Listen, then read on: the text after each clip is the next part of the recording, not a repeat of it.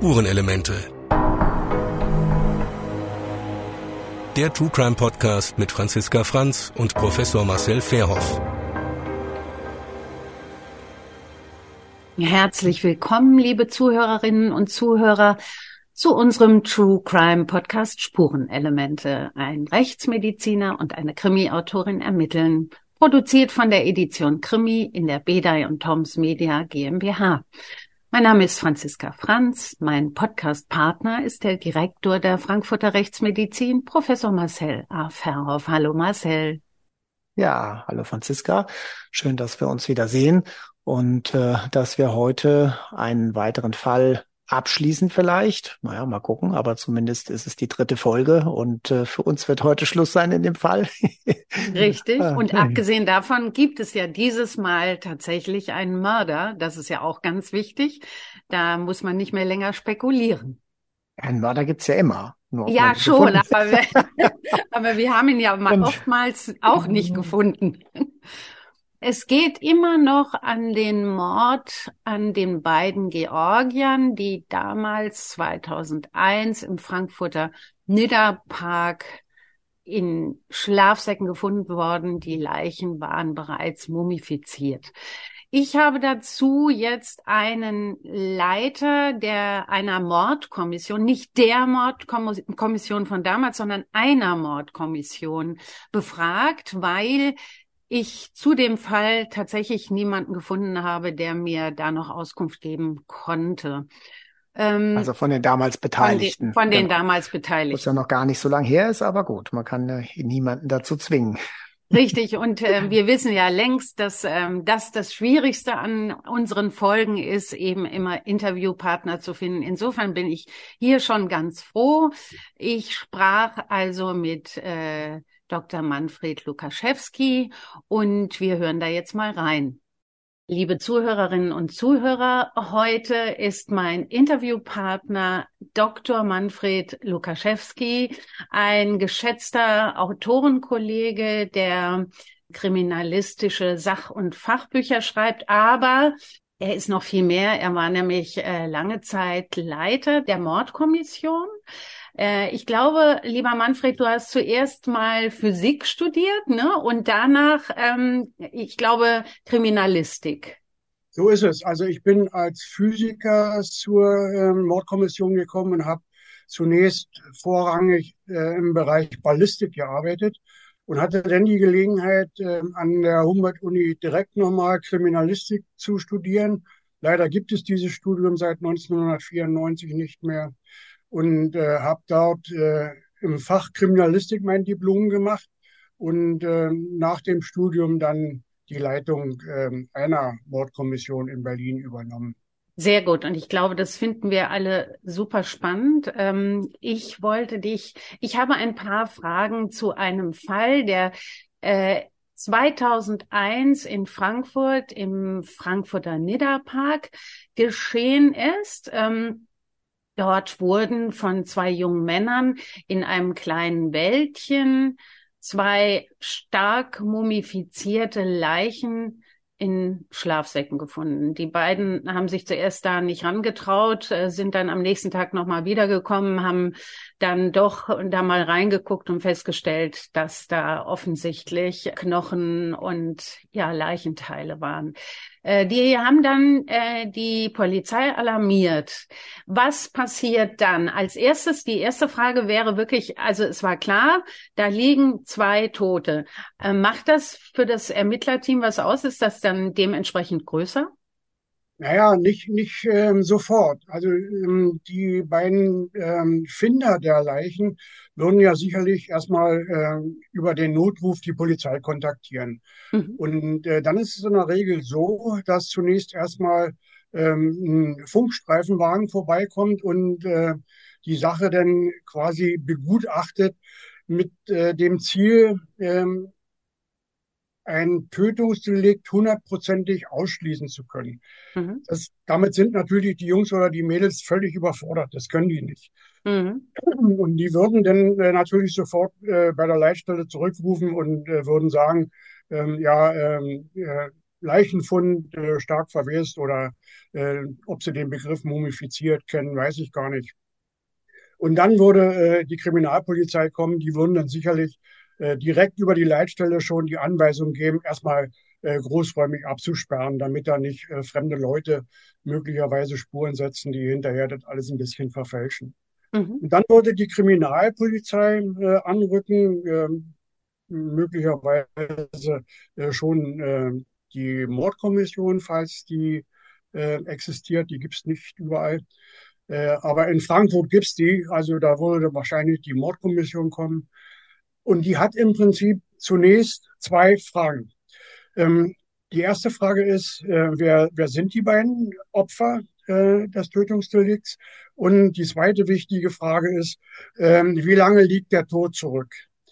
Nun ist es so, ich hatte ja bereits erwähnt, dass ich äh, glücklicherweise eine fundierte Ausbildung äh, hinter mich bringen konnte, so dass ich gar nicht so sehr angewiesen bin äh, auf äh, die Urteile von irgendwelchen Humanmedizinern oder Rechtsmedizinern, sondern kann mir anhand der Leichenerscheinungen und des äußeren Erscheinungsbildes der Leichen ähm, vielleicht schon diese Fragen selbst beantworten.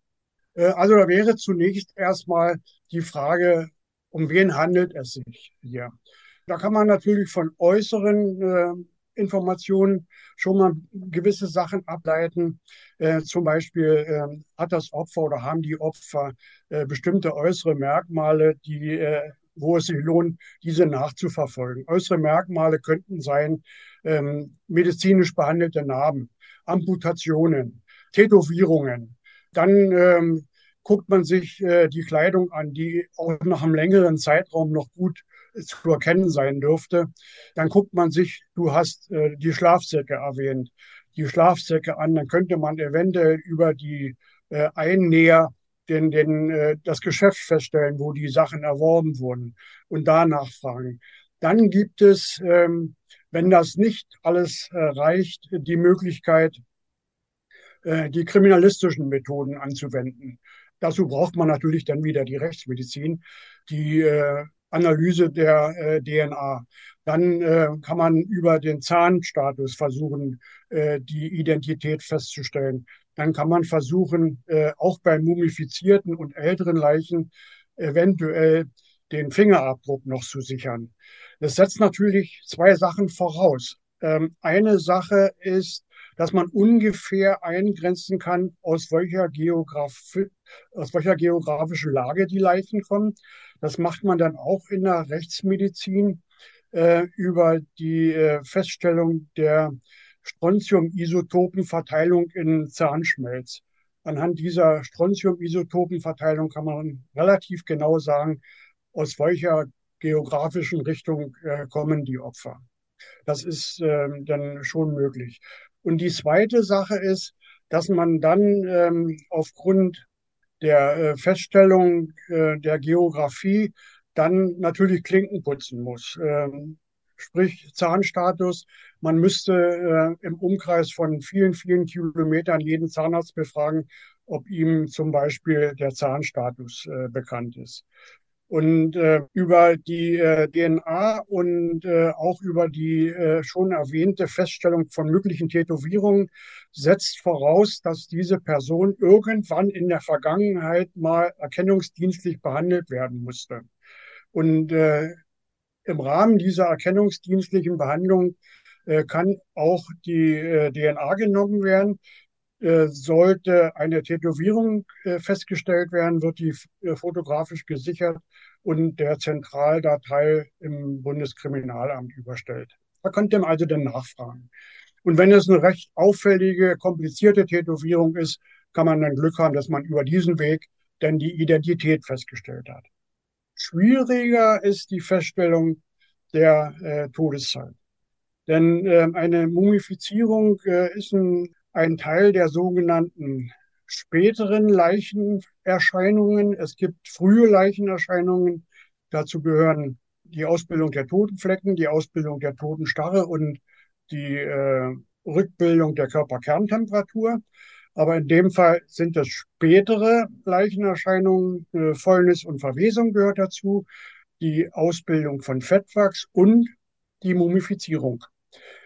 Die Mumifizierung äh, ist zeitlich dann natürlich ein bisschen sehr schwer einzuordnen, um zu sagen, der Todeszeitpunkt liegt 14 Tage plus minus eine Woche zurück. Das ist kompliziert, weil ähm, die Mumifizierung kann, naja, äh, meine Erfahrung sagt, bereits sehr früh beginnen, sagen wir mal, bereits nach 14 Tagen äh, können die ersten Erscheinungen Mumifizierung feststellbar sein. Dann wird die Haut so gelblich, die wird so lederartig, etwas härter als die umgebende Haut und die kann ähm, auch punktuell erfolgen. Die muss dann nicht quasi den ganzen Körper betreffen, sondern kann bestimmte Körperregionen, die auch dann die äußeren Bedingungen äh, äh haben. Also einen trockenen Luftzug, einen stetigen trockenen Luftzug ist quasi die ideale Bedingung, um eine Mumifizierung herauszubilden.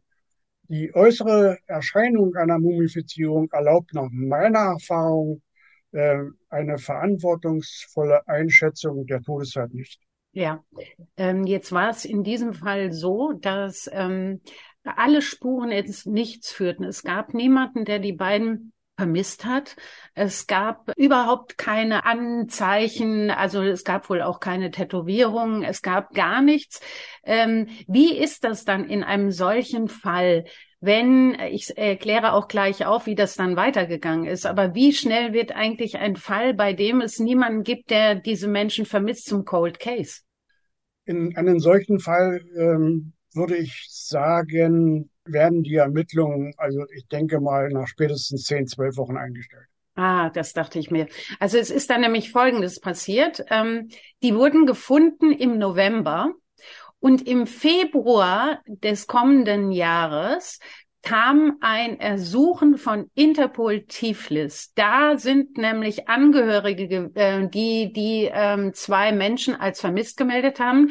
Das handelte sich um äh, zwei junge Georgier, ähm, die waren Informatikstudenten und sind nach Deutschland gegangen. Und da konnte man dann endlich die DNA vergleichen. Man muss dazu sagen, der Mörder hat den beiden mit einem Stock die Schädel eingeschlagen. Also es gab Schädel Rekonstruktionen und aufgrund ja. dieser Fotos konnte man dann definitiv diese beiden Toten zuordnen. Ähm, ansonsten, aber es war dann offenbar ja längst ein Cold Case gewesen, ne? Wäre nicht Interpol. Ja, da, davon ja. gehe ich aus, dass äh, die, die Akte äh, irgendwo im Archiv dann gelegen hat und aufgrund dieser Anfrage wurde das dann quasi wieder äh, aktiviert.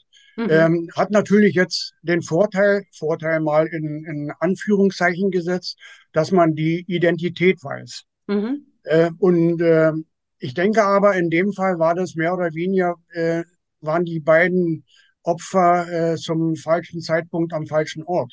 Äh, normalerweise ist es ja so, dass bei einem Tötungsdelikt äh, äh, die Aufklärung über die Verbindung des Opfers oder der Opfer erfolgt. Also 95 Prozent der Tötungsdelikte sind äh, Beziehungstaten. Also die, äh, es gibt zwischen Opfer und Täter irgendeine Beziehung. Ja, das egal gab es auch. Art. Mhm. Es war das so, scheint aber hier zu fehlen.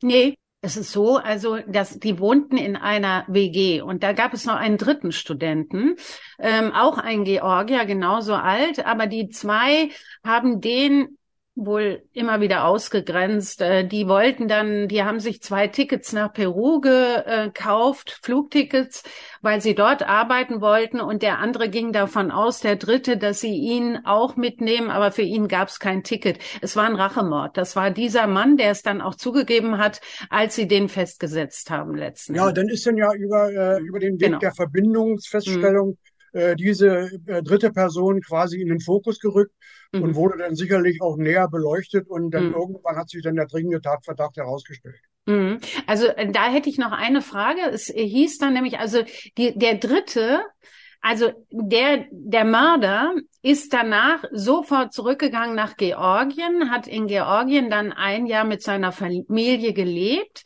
Aber die deutschen Ermittler hatten ihn schon im Fokus, konnten aber irgendwie nicht weiterkommen, weil er nicht in Deutschland war. Erst ja. als er dann nämlich ein Visum gestellt hat, zurück nach Deutschland nach einem Jahr, da ähm, war, war dieses Ermittlerteam schon vor Ort, hat ihn noch vier Tage beobachtet und ihn dann ähm, äh, festgenommen. Das heißt, also die haben überhaupt keinen Zugriff, wenn er aus dem Land äh, gegangen ist, obwohl sie sich sicher sind, äh, dass er unter Umständen der Mörder ist? Ja, ja, ja. Also äh, es, es muss äh, zwischen, also bilateral zwischen den Staaten müssen Abkommen geschlossen werden, dass da äh, auch in solchen Fällen äh, Amtshilfe geleistet werden mhm. kann. Äh, nun kann ich mir vorstellen, Georgien ist ja so ein Land, was unbedingt in die Europäische Union hinein will. Mhm. Äh, dass es über diesen Weg vielleicht schon Kontakte gab, aber noch keine fertigen Verträge. Normalerweise ist es dann so, es gibt einen internationalen Haftbefehl. Mhm. Ähm, in der Regel äh, sorgt dann äh, Interpol dafür, dass die auch weltweit verbreitet werden, diese Haftbefehle. Und dann könnte er, wenn es die entsprechenden Verträge mit Georgien gäbe, äh, schon in, in, in Tbilisi oder Tiflis schon dingfest gemacht werden und dann äh, über ein Auslieferungsverfahren an Deutschland überstellt wird. Das scheint es mit Georgien noch nicht gegeben zu haben. Sonst wäre, äh, ich meine, ich sag's mal unter uns, äh, dass er wieder nach Deutschland einreist, ist recht trottelig. Mhm. Äh, von dem mhm. von dem Täter, mhm. äh, weil er damit rechnen muss, dass die Ermittlungen in seine Richtung verlaufen. Ne? Ja, offensichtlich hat er sich nach einem Jahr so sicher gefühlt, hat er gedacht, na ja, die haben mich bis jetzt nicht geschnappt, also ist ja alles gut. Ähm, wenn ich jetzt zurückgehe, hat kein Mensch mehr eine, keine Ahnung. Ich denke, dass es so war. Nein, ja, in Deutschland verjährt Mord, nicht? Äh, das könnte auch noch, auch noch nach 50 Jahren passieren. Mhm. Aber nun war er ja auch ähm, noch sehr jung. Vielleicht ähm, hat er sich darüber überhaupt keine Gedanken gemacht. Ja, das, äh, ne, das ist, ich, äh, ich, ich habe es ja ein bisschen salopp gesagt. Mhm. Es ist einfach, äh, äh, ja, letztendlich, äh, wenn diese Abkommen denn zustande gekommen wären, wäre er äh, in Georgien ohnehin verhaftet worden. Mhm. Oder zumindest erstmal vorläufig festgenommen. Dann würden mhm. ja dann auch die Vernehmungen in Georgien stattfinden. Möglicherweise würden dann auch Kollegen aus Deutschland rüberfliegen und äh, würden dort die Vernehmung machen dürfen. Ähm, das würde dann aber vertraglich geregelt und äh, über ein Amtshilfeabkommen ist sowas durchaus äh, gängige Praxis. Mhm. Ich habe noch eine einzige Frage, die ich beinahe vergessen hätte. Wenn, also nochmal zurück zum Tatort. Ja. Da, äh, die, die Spurensicherung äh, sucht ja nun diesen ganzen Tatort ab. Wie lange dauert das bei so einem äh, Fall, der offenbar schon so lange zurückliegt? Also wo die, wo, wo nicht mehr so viele Spuren sein können. Wie lange brauchen die da? Naja, die Annahme, dass da nicht so viele Spuren sein können, ähm, äh, dürfte eigentlich gar nicht in den Köpfen vorhanden sein. Also ich gehe davon aus, das waren jetzt zwei, zwei Opfer, ne?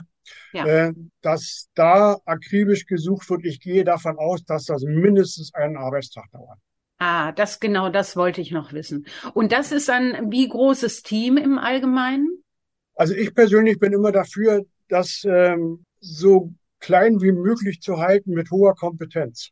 Mhm. Also je mehr da rumrennen, desto mehr werden Spuren äh, vernichtet. Dass da neue liegen, äh, ist heutzutage nahezu ausgeschlossen, weil die ja komplett ausgerüstet sind mit Spurensicherungsanzügen. Mhm. Aber äh, je mehr da hin und her rennen, desto mehr Spuren können durchaus vernichtet werden. Also ich denke mal, wenn ähm, da pro Opfer äh, zwei Kollegen akribisch nach Spuren suchen, die auch kompetent sind, ist es dringend, äh, ist es sicher ausreichend.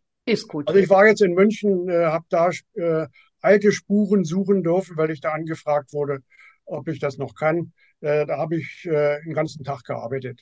Und mhm. ähm, das äh, zu sagen, es ist kaum noch Spuren aufkommen, ist der falsche Ansatz. Ich verstehe. Mhm. Sehr spannend.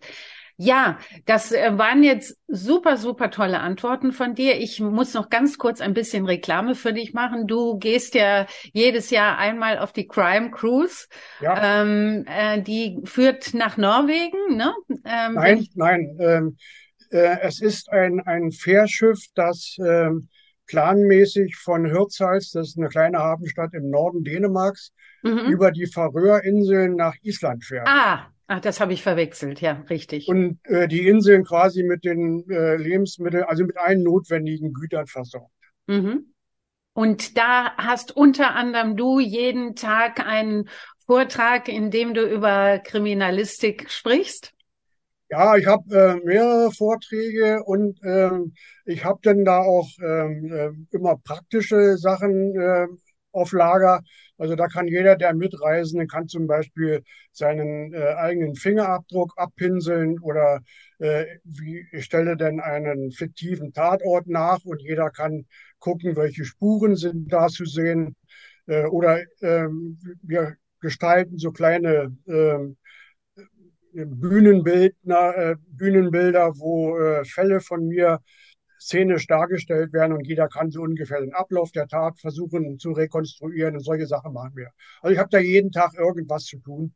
Bin da und dann kommt noch dazu, dass Krimi-Autoren mitfahren und dort ihre Bücher vorstellen und wir uns dann über äh, bestimmte Sachverhalte in Form einer Podiumsdiskussion oder so unterhalten.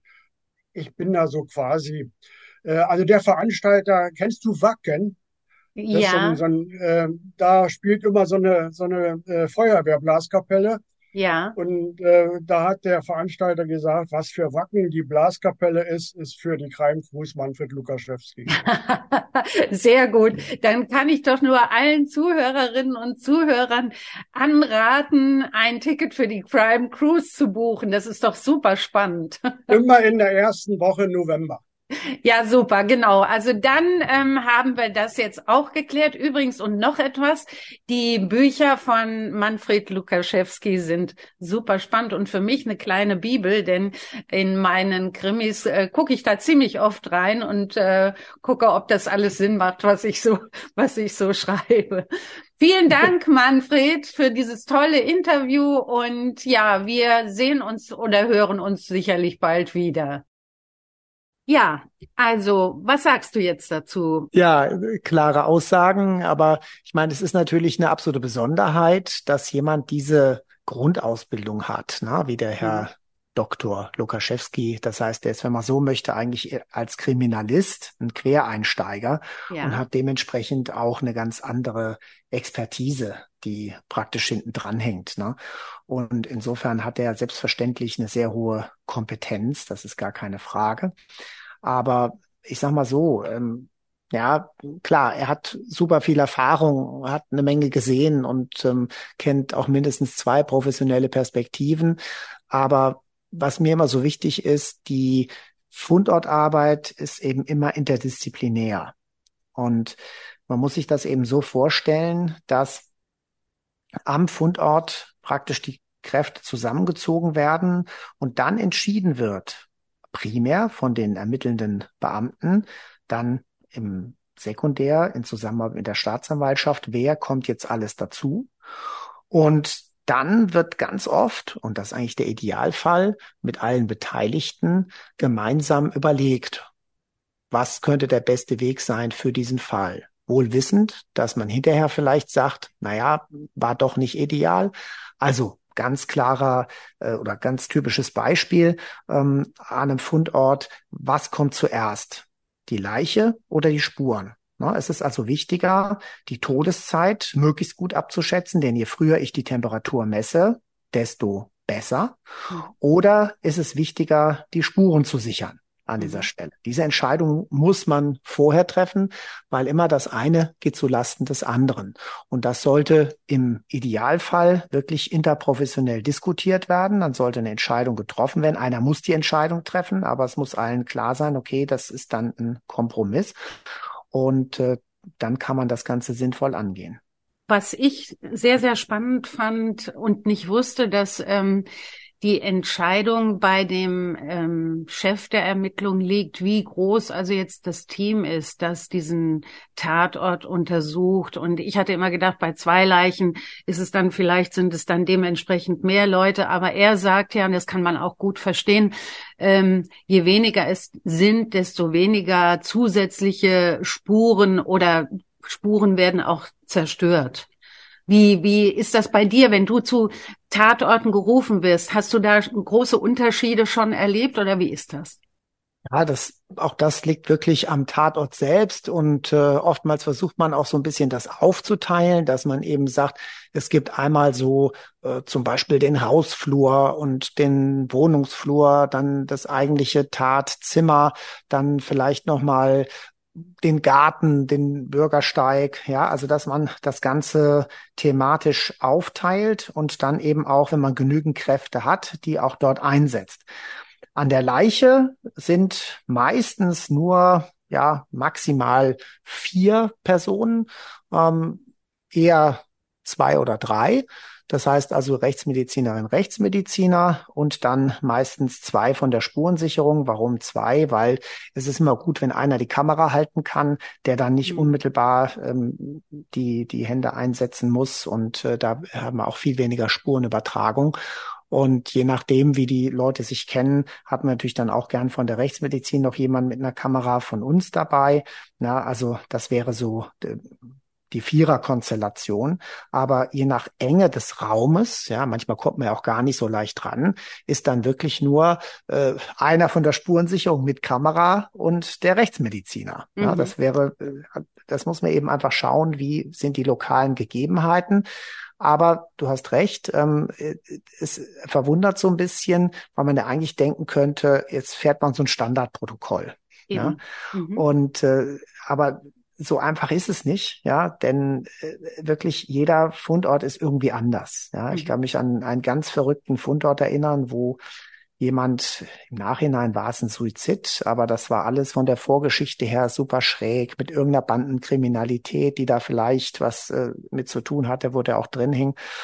Und der hatte wohl im Nachhinein war das dann so, zweimal versucht, sich, sich aufzuhängen, erfolglos. Der war so recht korpulent. Und die Halterung, wo er das Seil dann befestigt hat, ist immer abgebrochen. Oh. Also ein Handtuchhalter mhm. und nochmal irgendwas von der, von der Dusche, so ein Gestänge. Und dann hat er was super kompliziertes gemacht.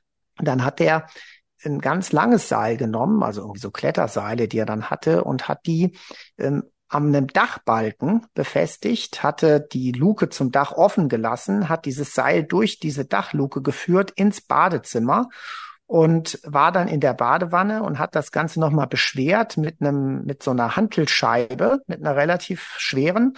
Und ähm, dann hat er aber gleichzeitig das Wasser in der Badewanne aufgedreht. Ja, Aha. also äh, total verrückt. Und das Problem war aber, dieses Wasser war warm, was da rauslief. Und deswegen war dieser Leichnam schon nach ein paar Stunden total faul.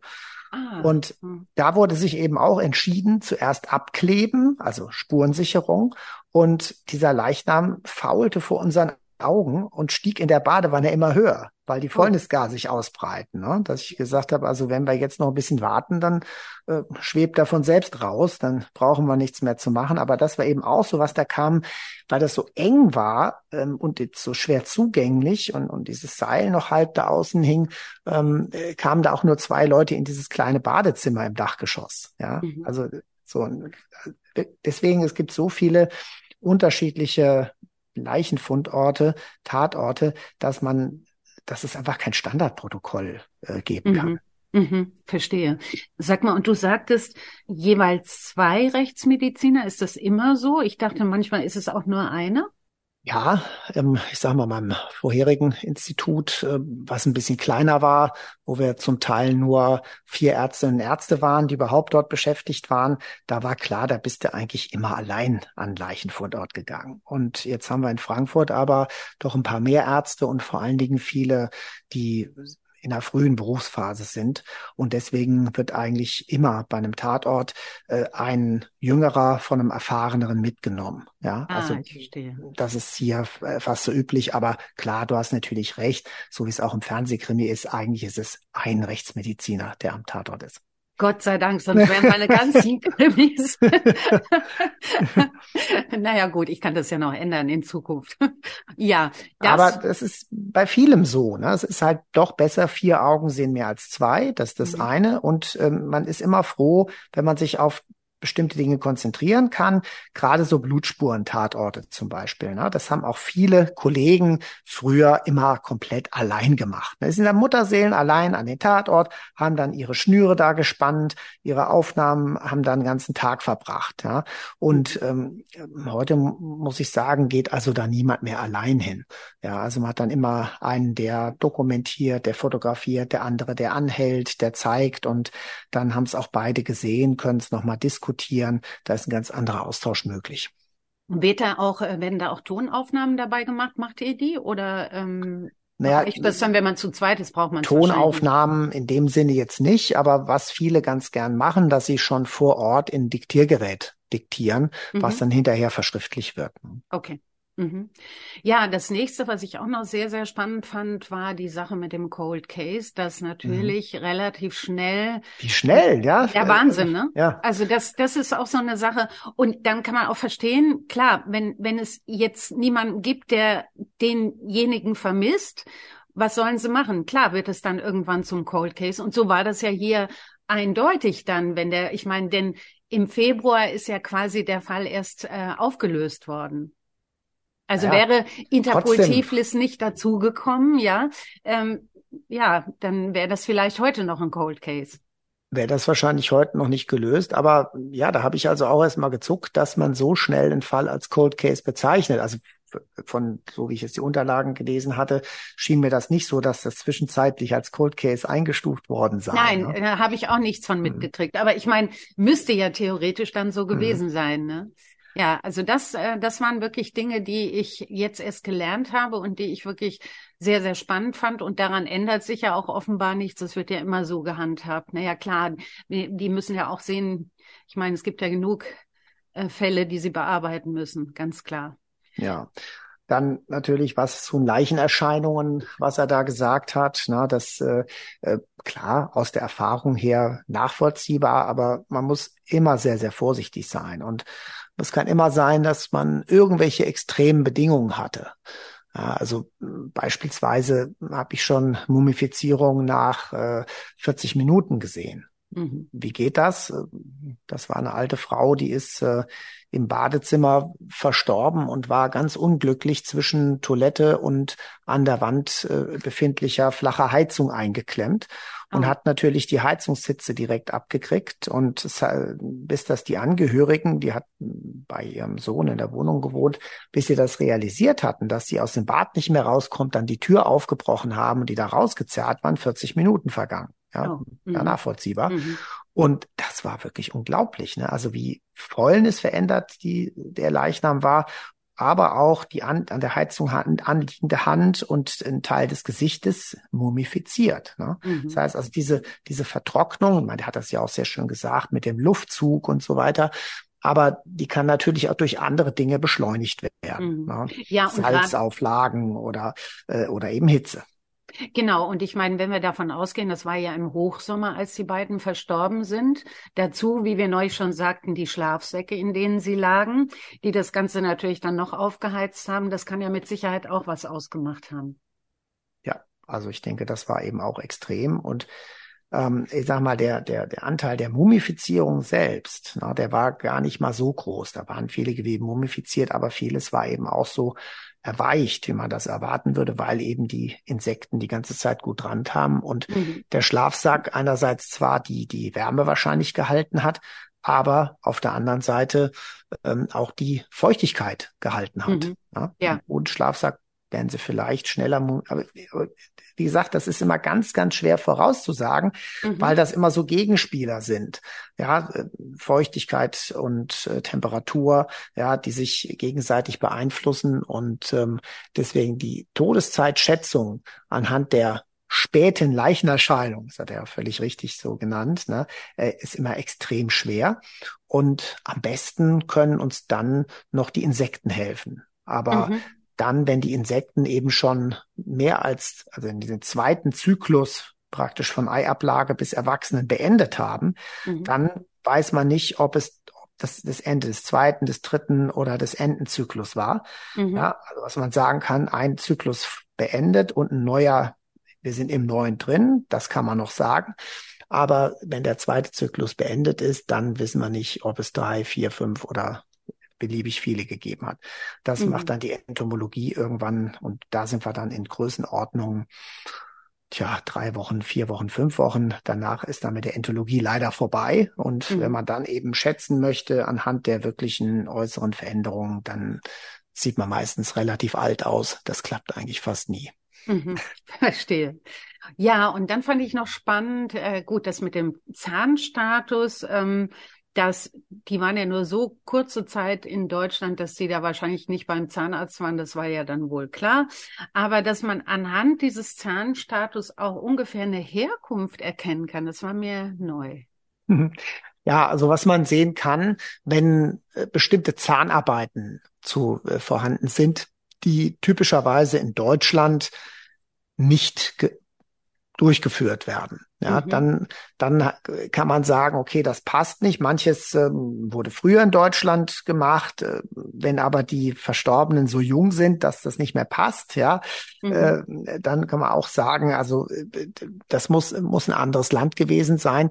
Und dann gibt es einfach so typische Vorlieben. Zum Beispiel die Italiener waren sehr viel früher als wir dran mit Keramik-Inlays. Ja, Ach ja. Ähm, bei uns ist das ja heute auch so, der, der Stand der Dinge. Ähm, aber sagen wir mal, noch so vor 30 Jahren oder so hat man in Deutschland äh, eigentlich lieber mit Gold gearbeitet. Ja? Mhm. Und äh, Keramik äh, war dann so, ja, weil leichter brüchig und, und so war nicht ganz so beliebt, aber ist natürlich die ästhetischere Lösung.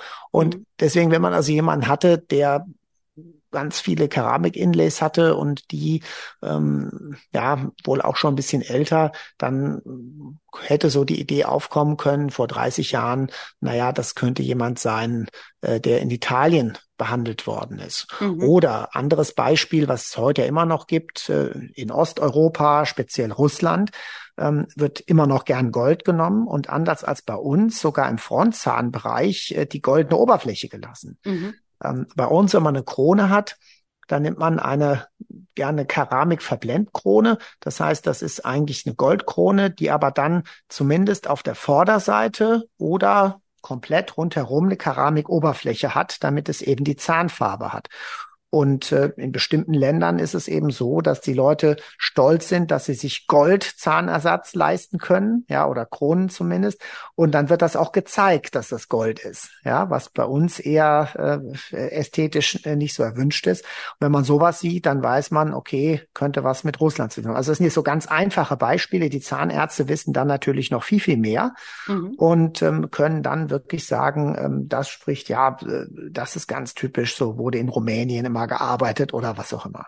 Ja, wobei ganz schwierig wird's ja, ähm, wenn, wenn Leute, um sich die Zähne behandeln zu lassen oder verschönern zu lassen, wie auch immer, ins Ausland gehen, weil sie wissen, in dem und dem Land ist es deutlich günstiger. Dann wird's natürlich wieder kompliziert, ne? Wobei das aber dann meistens hochwertige Zahnarbeiten sind, ja. Mhm. Also die dann auch den Standard wie hier haben. Das heißt, dann würde mhm. man bei diesen Zahnarbeiten würde man jetzt nicht sagen, ähm, äh, das ist jemand, der aus dem Land kommt, sondern würde eher denken, das ist jemand, der hierher passt, was mhm. ja dann auch stimmt, der mhm. nur zur Zahnarbeit rübergefahren ist. Ja. Mhm.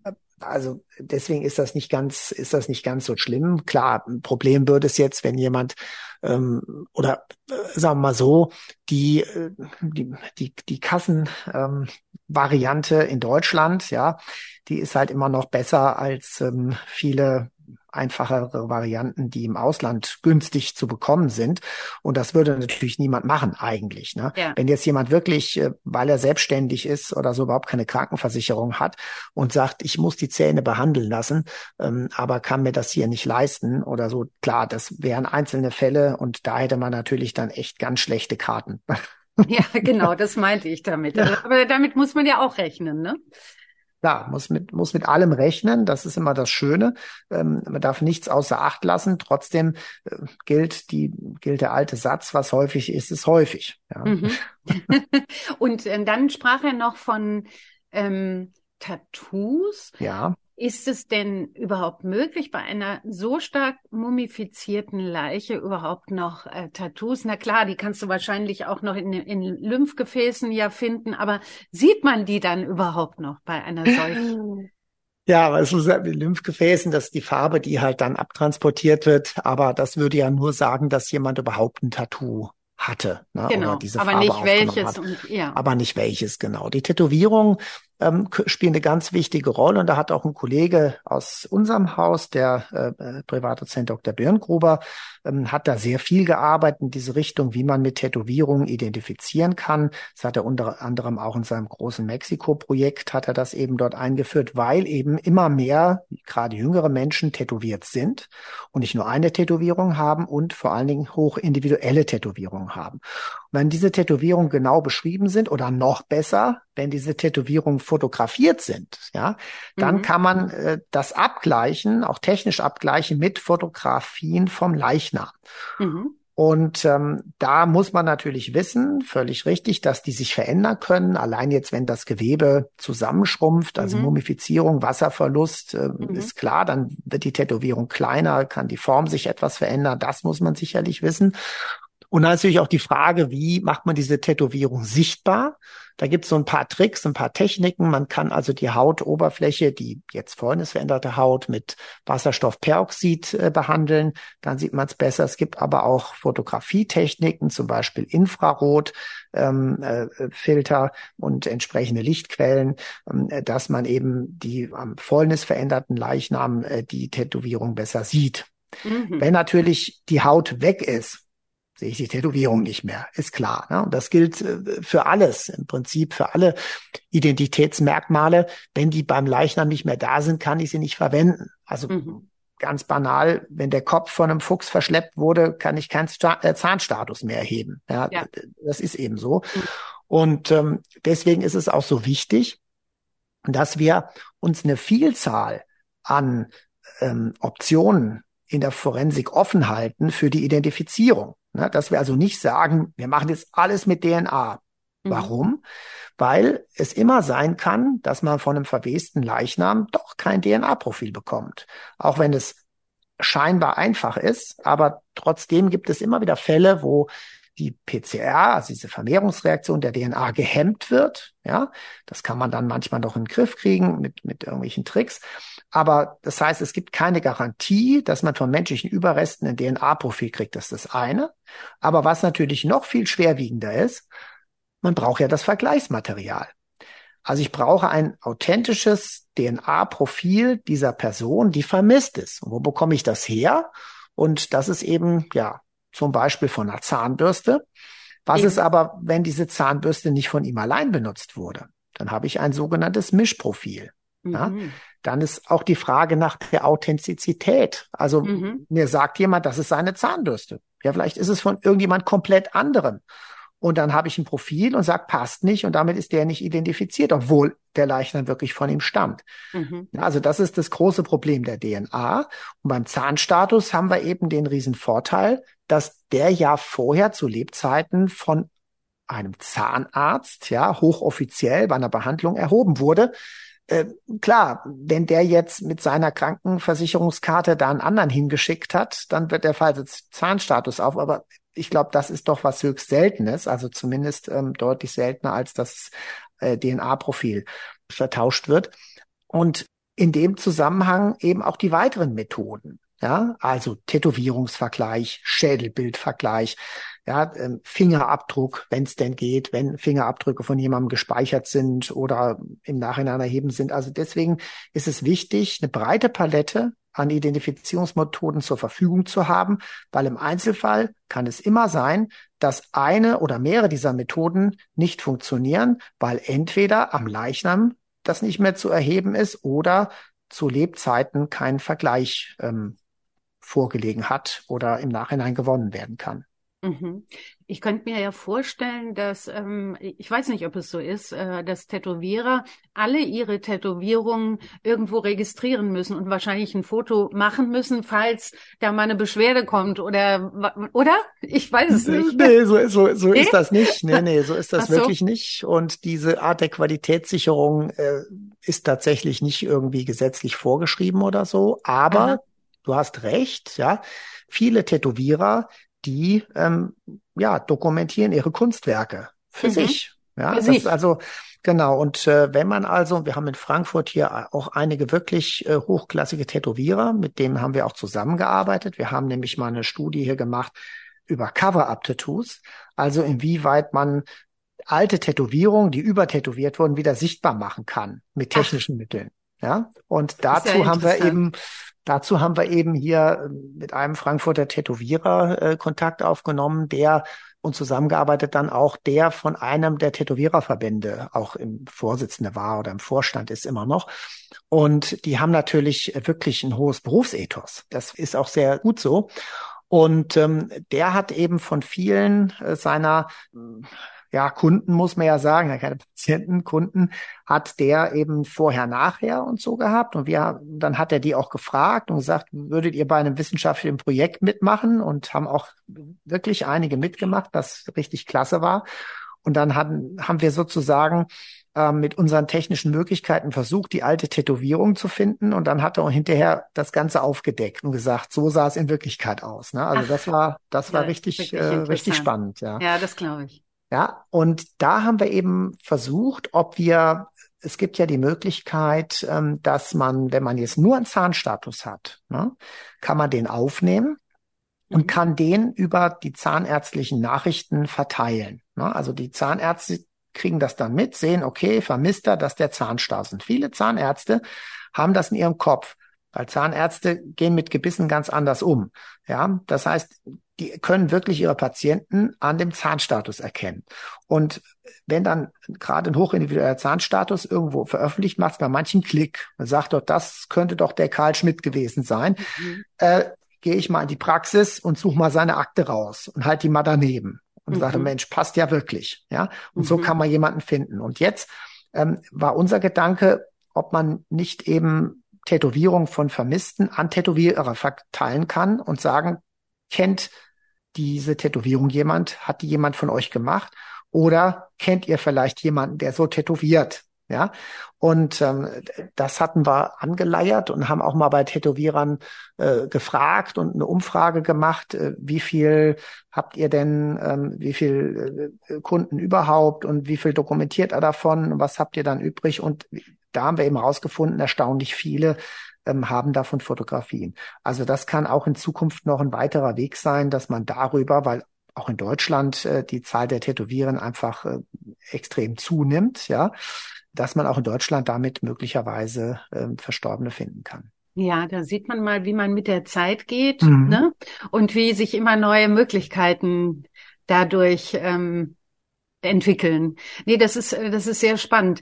Ja, jetzt noch ähm, zu dem Mörder, da sagte der Herr Lukaschewski zu Recht, ähm, dass der sich ja so ein bisschen trottelig verhalten hat, indem er überhaupt wiedergekommen ist nach Deutschland, sonst wäre das wahrscheinlich nie aufgedeckt worden, ne? Ja, das ist ganz erstaunlich. Ne? Das haben wir ja in, in manchen Fällen und ähm, da kommen wir vielleicht auch noch mal irgendwann äh, zu diesem Fall, weiß ich gar nicht, ob wir das tun, aber da ist jemand mal 30 Jahre äh, nachher nach Deutschland wieder eingereist. Ne? Und äh, sie hatten damals vom Tatort einen Fingerabdruck und der hat im AFIS-System Klick gemacht, äh, weil er musste die Fingerabdrücke bei der Einreise angeben. Ja. Und irgendwie zieht's dann doch viele wieder nach Deutschland zurück. Ne? Also so ganz unschön muss es hier in unserem Land nicht sein. Und äh, manche früher oder manche später. Und äh, ja, vielleicht denkt man, ich bin jetzt so weit weggekommen, da ist genug Gras drüber gewachsen, da wird schon nichts passieren. Mhm, ganz genau. Vielleicht hat er dann doch auch gesehen, dass er hier eher noch einen besser bezahlten Job kriegt oder so. Und ja, ja, das kann ich mir schon vorstellen. Ja, jedenfalls durch sein Irrtum zu denken, dass das äh, keine Rolle mehr spielt, ist er dann aufgeflogen und somit ist der Fall dann eben gelöst worden. Und also das mit der DNA war ja wohl auch so, also wenn ich das richtig gelesen und verstanden habe, dass dann durch äh, das Auffinden der Angehörigen da DNA-Vergleiche möglich waren. Ne? Genau. Also es gibt die einerseits die Möglichkeit, dass man ein Profil direkt von irgendeinem Gegenstand wie einer Zahnbürste, Rasierer oder so bekommt. Ja. Mhm. Ähm, die andere Möglichkeit ist eigentlich eine Abstammungsuntersuchung. Ja, mhm. also wenn man eben sagt, das sind die Eltern und das ist ein Geschwisterteil und man sagt dann eben, passt das, dass dieser unbekannte Leichnam ähm, der Bruder von dieser Frau und das Kind von diesen beiden Eltern ist. Ja. Mhm. Das einzige Problem, was immer wieder mal auftaucht, leider, und das ist halt so die Gefahr dabei, ähm, wenn die Väter im Spiel sind, ja, ähm, wenn man sagt, das ist nicht der Sohn oder die Tochter dieses Mannes, dann heißt das nicht, dass es nicht die Person sein kann, von der man eigentlich denkt, dass sie sein könnte. Du weißt, was ich meine? Ne? Ja, also ich weiß, was du meinst. Das ist schwierig. So. Und äh, das ist immer so der kritische Punkt äh, mhm. bei diesen Verwandtschaftsvergleichen oder eben genau umgekehrt, wenn man eben äh, einen Leichnam hat und hat vermeintliche Kinder von ihm mhm. und ähm, man stellt fest, nee, das sind nicht die Kinder von dem Verstorbenen hier, heißt es nicht, dass es nicht die Person ist, für die man sie eigentlich erst gehalten hat. Mhm. Ähm, das muss man vorher wissen und das muss man natürlich auch mit den ähm, Angehörigen im Prinzip abklären vorher. Wenn sie äh, da mitmachen, muss man sie aufklären und sagen, okay, äh, klar, wenn alles gut läuft, ähm, stellen wir fest, das ist euer Vater und dann ist er auch identifiziert. Mhm. Wenn der aber nicht euer Vater ist, heißt das nicht, dass es nicht die Person sein kann, für die wir sie erst gehalten haben. Ja. Das kann dann natürlich dann noch mal eine schlimme Krise auslösen. Ja, ja, ja das glaube ich schon. Du bist ja, du machst ja spezielle Vaterschaftstests, ne? Ja klar, also das ist ja gehört hier zum Spektrum des Instituts, ne? Und ich bin auch als äh, Abstammungsbegutachter hier tätig. Das gehört zum Bild des Rechtsmediziners dazu. Ja, ähm, gibt es da gibt es mhm. da Menschen beispielsweise, die heimlich kommen, was weiß ich, eine Mutter, die äh, oder ein Vater, der nicht will, dass die Mutter das erfährt und der da irgendwelche DNA vorbeibringt? Gibt es sowas? es gibt immer mal Leute, die so ankommen, aber das machen wir natürlich auf gar keinen Fall. Ja, eben, ne? da brauchst du ja die Einwilligung. Das ist nach dem Gendiagnostikgesetz gar nicht zugelassen, das ist das eine. Und das andere ist, äh, man muss sich mal vorstellen, was da passieren könnte. Weil das es gibt ja kaum eine Untersuchung, wo das so äh, komisch ist wie bei den Vaterschaftsuntersuchungen. Normalerweise, wenn jetzt, mal ganz, ganz einfach, ich habe eine Blutuntersuchung ähm, auf äh, prostataspezifisches Antigen. Wenn der Wert hoch ist, äh, gibt es einen Verdacht, dass ein Prostatakarzinom vorliegen könnte. Wenn er niedrig ist, dann ähm, haben wir keinen Verdacht. Das heißt, es ist völlig eindeutig für den Patienten, den Auftraggeber der Untersuchung, ist ein hoher Wert blöd und ein niedriger Wert gut. So. Bei den Vaterschaftsuntersuchungen weiß man es nicht, welches Ergebnis gut oder schlecht ist. Ja? Mhm. Ähm, beides kann die Person in eine Krise stürzen. Das eine äh, kann sein, dass er schon immer den Verdacht hat, ähm, dass er nicht der Vater ist und sagt sich, jetzt will ich das beweisen und ist dann ganz glücklich, wenn er nicht der Vater ist, weil da muss er nichts mehr bezahlen. Es kann aber genauso sein, dass, wenn er nicht der Vater ist, für den eine Welt zusammenbricht. Er hat immer so einen Verdacht gehabt und jetzt will er das eigentliche Untersuchung machen, um sich für sich damit abzuschließen und zu sagen, okay, ich will jetzt sehen, ich bin der Vater und muss nicht mehr darüber nachdenken. Und wenn er dann wirklich nicht der Vater ist, kann es sein, der geht nach Hause und bringt Frau und Kind um oder so. Ne? Mhm. Ne? Also das heißt, da hängt ja so viel dran. Und wie gesagt, das Schlimme ist, wir wissen nicht, ähm, was für den ein gutes oder ein schlechtes Ergebnis ist. Und deswegen haben wir auch keine Chance vorher abzuschätzen, wie dann die Reaktion sein würde. Also deswegen sind solche Untersuchungen völlig unmöglich. Ja, das verstehe ich. Ja, also ich wollte es jetzt einfach hier nur noch mal geklärt haben, auch damit es niemanden gibt, der auf eine dumme Idee kommt. Nee. Gut, ja, dann haben wir diesen Fall jetzt, ähm, glaube ich, ähm, ja, abgearbeitet. Insoweit abgearbeitet, genau, war die Besonderheit. Es gab ja ein Urteil ähm, und äh, ich glaube, man sieht eigentlich, wie wichtig dann doch der Zufall ist. Ach ja, genau, das eine Thema hat man letztes Mal, das hatte ich noch gar nicht erwähnt. Es gab ja Gesichtsrekonstruktion. Ja, ich habe mich dann genau. später erinnert ähm, habe ich letztes Mal gar nicht mehr dran gedacht, ähm, dass hier die Gesichtsrekonstruktionen mit einer ganz anderen Technik durchgeführt wurden. Nämlich ähm, eine Technik, wo man so eine Art Phantombild macht. Also wo praktisch die Daten, die eigentlich bei der digitalen Phantombilderstellung mhm. äh, zur Verfügung stehen, genommen werden, um die auf den Schädel anzupassen. Und ähm, diese beiden Fälle hier, da muss es wohl wirklich so gewesen sein, wie du schon völlig richtig gesagt hast, dass diese Rekonstruktion mit diesem Phantombilddatensätzen, dass die den Originalbildern recht ähnlich gesehen haben. Und äh, dann hat es später wieder Klick bei mir gemacht, weil ich habe unsere Kollegin, die, die äh, Frau Dr. Nies, habe ich gefragt, ob sie damals die Rekonstruktionen gemacht hat. In dem Fall hat sie Nein gesagt. Das hat doch die sowieso gemacht. Und äh, ach, ja, und dann hat es bei mir Klick gemacht weil diese Kollegin, die diese, diese Technik, diese Phantombildrekonstruktion-Technik macht, hat nämlich diese beiden Fälle immer wieder quasi so als Werbefälle genommen, weil das so ein gutes Ergebnis war. Ne? Ähm, im, Im Nachhinein hat es ja noch viele andere Fälle oder wurden mit der Technik noch viele andere Fälle bearbeitet, die deutlich weiter daneben lagen und ich weiß gar nicht mittlerweile, ob das überhaupt noch angeboten wird, diese, weil das Ganze hat ja eine logische Schwierigkeit ich habe eine dreidimensionale Struktur, einen Schädel und versuche darauf was Zweidimensionales zu rekonstruieren. Ja, das ist in sich schon unlogisch. Was manche machen, ist, dass man einen Schädel zweidimensional hat und dann ähm, darauf zeichnet. Ja, das sind auch sehr alte Methoden, die es schon, die es schon lang gibt. Naja, also das nur so zu der Ergänzung.